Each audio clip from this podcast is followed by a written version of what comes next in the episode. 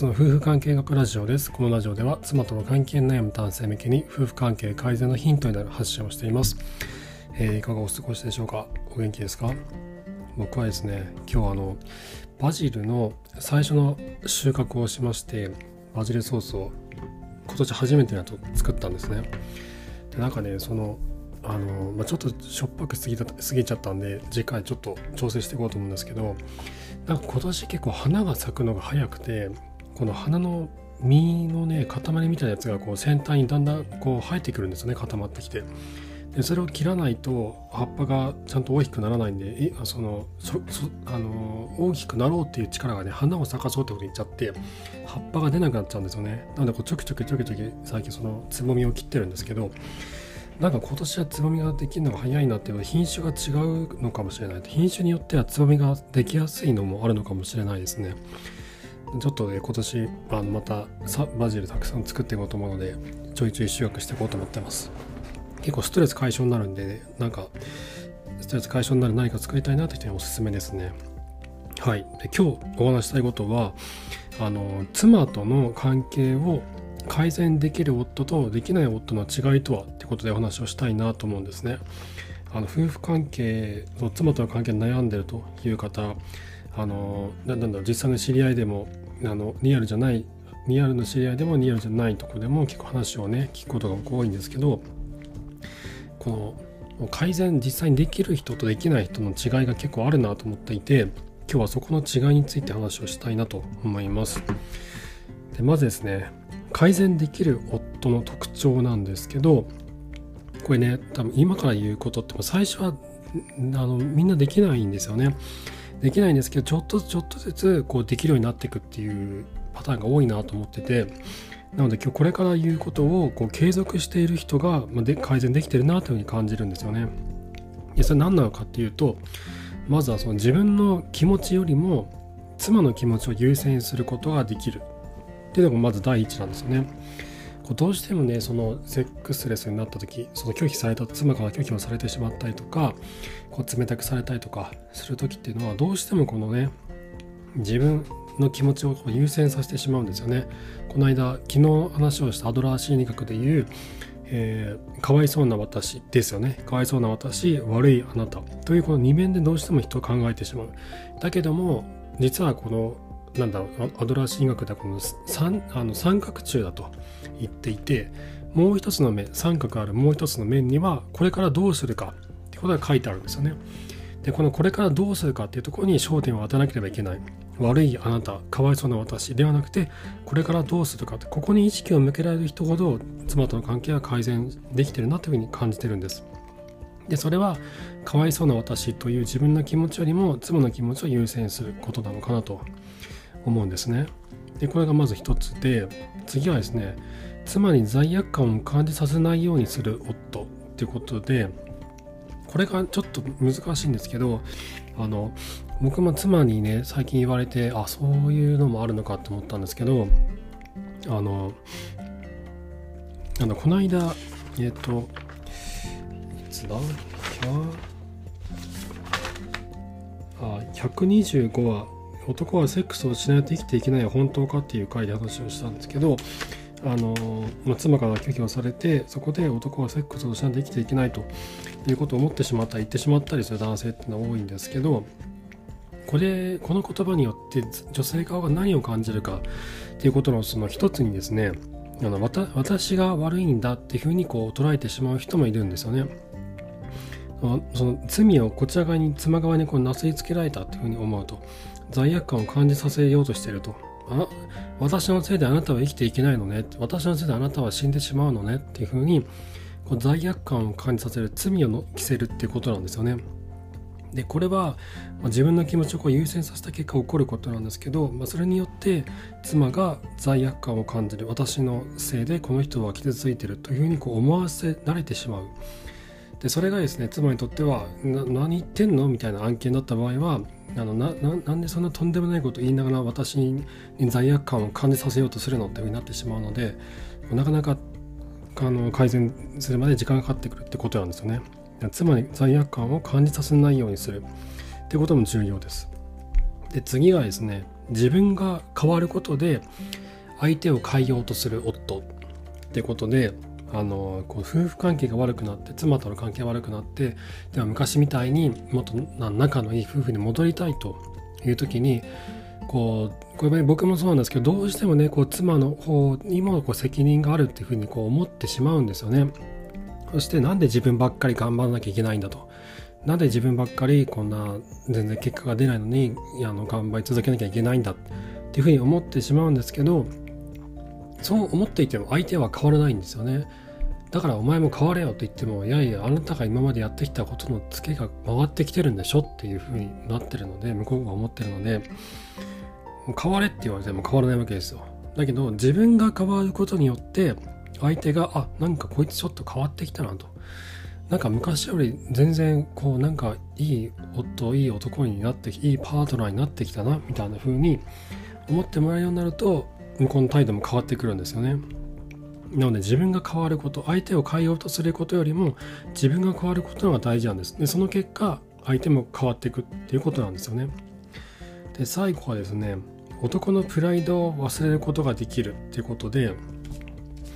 僕何度か過去の話でしてるんですけどその男ってねこれ僕もそうなんですけど、ま、どうしようもないこのやたら高いプライドが、ね、出る時ってあるじゃないですか。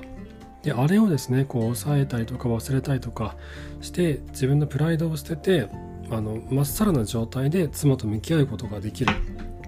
男性っていうのはこう改善ができていくなっていうふうに思ってます。じゃあ一方でですね、まあ、なかなか改善ができない夫。っていうのはどういった特徴があるのかってことなんですけど、まあ、その今お話した内容の反対ですよね。妻より自分を優先させる。自分の感情とか自分の欲望ってことを優先させてしまう。そして不仲の原因妻との関係悪化の原因を妻に求め自分自身は何も行動しない。あと、まあ、行動はするんですけどそのやっているふりだったりとか頑張ってるアピールをすると。これ僕がね妻妻からよく聞くんですけど妻のママ友とかの話の中でその夫がですねママ友夫とかが頑張ってるアピールをするんだっていうんですよ。要はその子供のあの抱っこしてるとか寝かしつけしてるとか家事してるとかってこうややるじゃないですか。でめったにやらないのにその時々やったりとかしてやってる時にすごいなんかこうこっちをチラチラ見てくるっていうんですよね。チラチラ見て見てるって見てくるっていうのはこう褒めてくれっていうアピールなんです。俺やってるぜっていうこのアピールをこう醸し出してるっていう。もうそれがもうなんか見え見えでうんざりするというらしいんですよね。これはねもう自分事じゃないんですよね。明らかにこう俺の仕事じゃないけどやってやってるんだぜっていうことがもう体中からどうしても出ちゃうんですよ。僕もね経験あるんで分かるんですけどあのなんかねこう無意識に体からそういうアピールが出ちゃっててそれがね見えてるんですね妻からで透けて見えてて褒めてもらえるわけもないのに、いや、あんた何やってんのこれやるの当たり前で、あんた親なんだからねって。男も女もないんだよ。親なんだよ。あなたちは親業をやってるんだよってことなんで、何も求あの褒められもしないし、むしろこう蔑まれるというか、何をそんなダサいことやってるんだというふうにこう思われてしまうってことなんで、これも絶対避けた方がいいんですよね。やっちゃうんですけどね。やっちゃうんですけど、これ避けた方がいいんですよ。で次はですね家事や育児を結局最後は妻に頼ってるもしくはそういった精神を持ってあの行動してるっ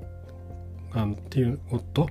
がなかなか改善できないと。でこれはさっきの話と通じるんですけど例えばそのこれもね僕の妻のママ友の話なんですけど夫があの1歳のこの子供をですねこうあやしてると。あやしてるんだけどいつまでも子供は泣き続けると。なんで泣き続けてるのかというと夫がソファーに座ったまんまなんですよ。ソファーに座ったまんま子供を抱いて呆然としてるんですよ。で子供は泣き続けてるんですよ。でこれどうしたらいいかっていうとまあ立ち上がって子供をこうこうゆっくりこう揺らしながらあやすんですよ。子供をこう抱いて背中とかさすりながら体をこう前後左右にこう揺するんですよ。で子供はこう泣き止むポイントとか機嫌が良くなるその揺らし方とかをこう探る探るんですよ。でそしてあこのタイミングでこうさすってこう前後に動いて左右にこう動いてでこの動き方とこのペースだったらこの子は機嫌が良くなるなって言ってそれをもう20分とか30分続けるとかそして泣き止んだりとか寝たりとかするんですけどそういうふうにやらないでもうずっともうソファに座ってて泣き泣くまま放置してるっていうんですよねその子その夫は。でこれなんでそんなことしてるのかっていうと妻がもういいから私やるからっていうのを待ってるんですよね。もう自分はもう諦めたもう最後はいつも妻が何とかしてくれからもうもういいやみたいな早く妻がこの子をピックアップしてくんないかなっていうふうに思ってるわけなんですよ。でこういった精神でいるともう改善はなかなかできないですよね。まず主体的ではないですしあと妻にもう最初から最後まで頼ってるそしてその頼ってるっていう精神がもう見え見えだってことなんですよこれね僕も経験あるあるんですよあのすごいこれ恥ずかしいんですよねこの向こうはね分かってるんですよね。僕らは僕はもう分からないんだろうと思ってなんか妻に何とかしてくれないかなと思ってるんだけど妻からしたらこいつ諦めてんな。あこいつもうなんか放棄放棄してるなと。私にね何とかしてくれと思ってんだろうっていうふうにこうバレバレなんですよね。もう恥ずかしいくらいバレバレで。だこれもねそのここのここのマインドを変えていくことによってあの妻からの僕らを見る目っていうのも変わってくるんですよね。で次がですね長期的な努力をしない夫ってことであの短期的にはなかなか変わらないんですよね妻との関係を良くしようとしても。でついついねこうなんだろうこれさえやれば関係が改善できるとかこれをこの本読めば改善できるとかっていうこうテクニックな部分に僕らは走りがちででそれを1回2回するだけでなんとか治るでボタンを1回ポチッと押せば妻の機嫌が治るみたいな風に極端に言うとですけど思いがちなんですけどそんなことはなくてもう長期的な地道な努力が必要になってくるんですよ長期的な地道な地道な行動をあの毎日毎日繰り返していくことによって僕ら自分自身僕らがどんどんと変わっていってでそれによって妻が変わっていくっていうわけなのでもうねあの 1, 1日とか1週間とか1ヶ月とかじゃ変わらないわけですよ関係性は。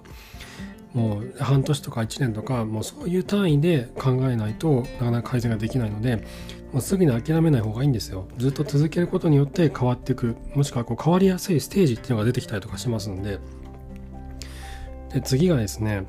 えー、これはその、まあ、長期的な努力になるわけですよね。でそうなってくると、まあ、大変な時もあるわけですよ。もうすごく辛い時もあると誰かに愚痴りたいという時にその辛いってことをこう周りに相談できなかったりする人っていうのはなかなか改善ができないですね。これは妻に対してもそうなんですけどその妻に対してもこうなんだろうその家事とか育児とかのこのそれぞれの割り振りに関して相談をしてその都度こう変えていったりとかする相談とかも必要になってくるのでであとは自分のね友人に相談したりとか、まあ、何せこう自分の弱みを僕ら男性って自分の弱みを外に出すのって結構苦手じゃないですか。このなんだろう。そのましてやねその妻から嫌われてるとか妻からもうセックスレスになって拒否されてるとかそんなことはね恥ずかしくて言えないわけですよ。これは僕もそうでしたけど。そんなことをね言えないんですよ。だけどそういった弱み弱いところとか弱みっていうのを外に出すことによってただそれだけでも十分精神を癒されたりするんですよね。前を向いて歩いていこうっていう力になったりするわけなんですよ。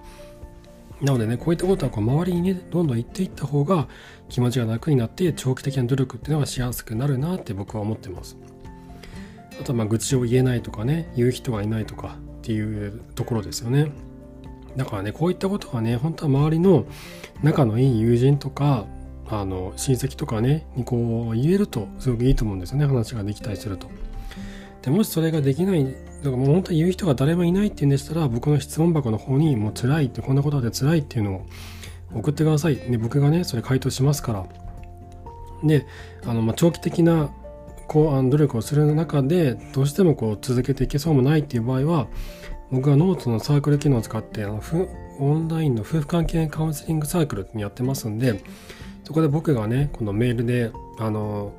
なんだ毎週やり取りしたりとか毎月やり取りしたりとかもしくは人によってはね毎日とかあと2日に一遍とかもあったりするんですけど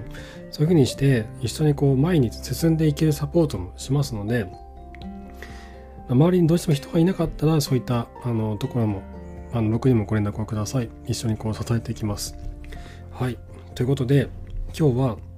えー、妻との関係を改善できる夫とできない夫の違いとは？ということでお話をさせていただきました。まああれなんですよね。何度も話をしてるんですけど自分が変わることで妻を変えていくっていうことなんですよね。その妻が変わるのを待つんじゃなくて妻にも責任があるとかっていうことだけではなくて妻を変えたいのであればまず自分自身が変わっていくと。でその結果として妻が変わっていくっていうことなんですよね。はい。ということで、えー、妻との関係の悩み方の参考になれば幸いです。えー、質問箱の方でご相談、お悩み相談など男女問わず受けておりますので、ぜひそちらご利用ください。えー、あと、妻との関係改善に向けて、まさにその真っ只中にいるという方、えー、これはね、本当にこう真っ暗な暗闇の中を、あの、どっちに行けば正解なのか、自分がどこにいるのかもさっぱりわからない状態で歩いていくようなものなんですよね。なのでね、あのそういった方はぜひ僕にご連絡をください。ノートのサークル機能を使って、アツの夫婦関係オンラインカウンセリング松明という名前で、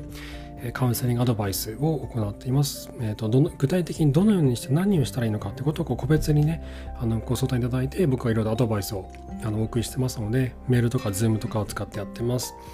えっ、ー、と、実際にこの使って使っていただいた方のインタビューなどもノートに書いてますので、ぜひそちらもご覧いただければと思います。はい。ということで今回も最後までありがとうございました。それではまた明日お会いしましょう。さようなら。